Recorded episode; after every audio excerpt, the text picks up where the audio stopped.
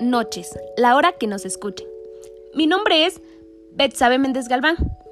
Soy estudiante del Colegio Universitario Queiroz. El día de hoy hablaremos acerca de los trastornos DIS.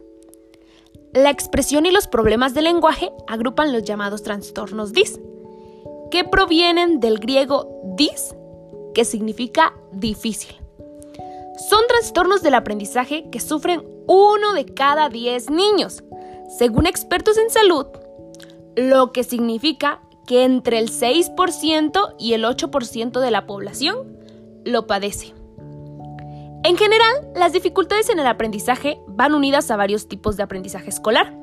Son problemas de tipo cognitivo, que es aconsejado diagnosticar lo más temprano posible por parte del pediatra para seguir un tratamiento de acompañamiento por distintos especialistas como pueden ser psicólogos, psicomotristas, terapeutas u otros especialistas.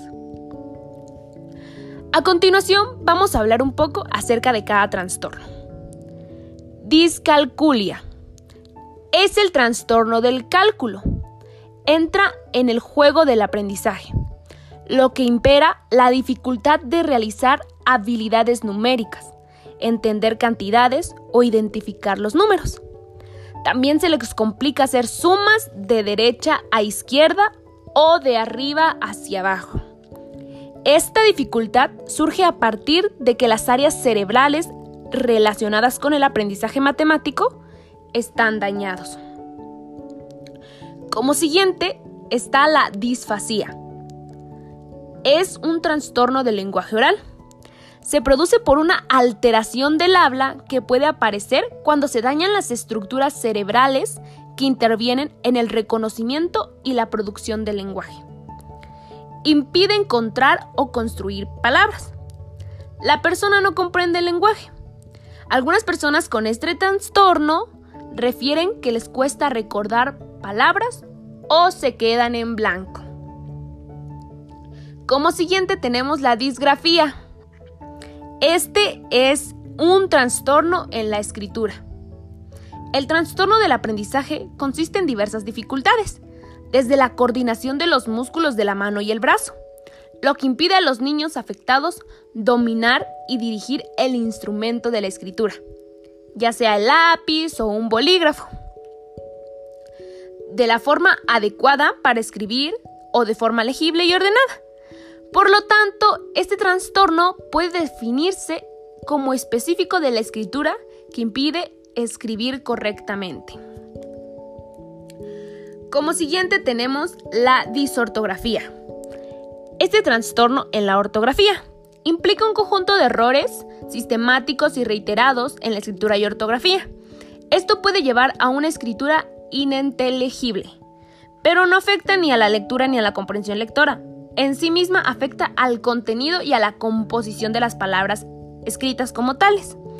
A los niños les resulta difícil asociar la escritura con las normas ortográficas, por eso tienen problemas al reconocer, comprender y reproducir los símbolos escritos.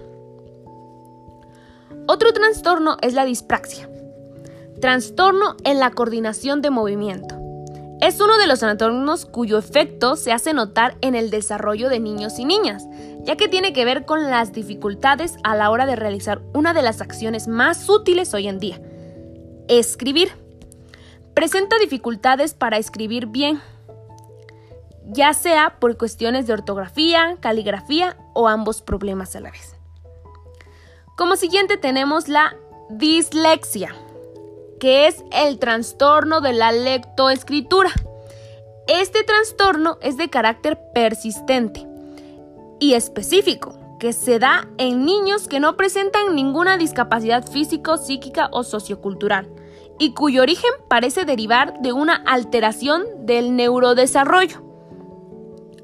Los niños disléxicos manifiestan de forma características dificultades para recitar el alfabeto, denominar las letras, realizar rimas simples y para analizar o clasificar los sonidos. Además, la lectura se caracteriza por las omisiones, sustituciones, distorsiones, inversiones o adicciones, lentitud, vacilaciones, problemas de seguimiento visual y déficit en la comprensión.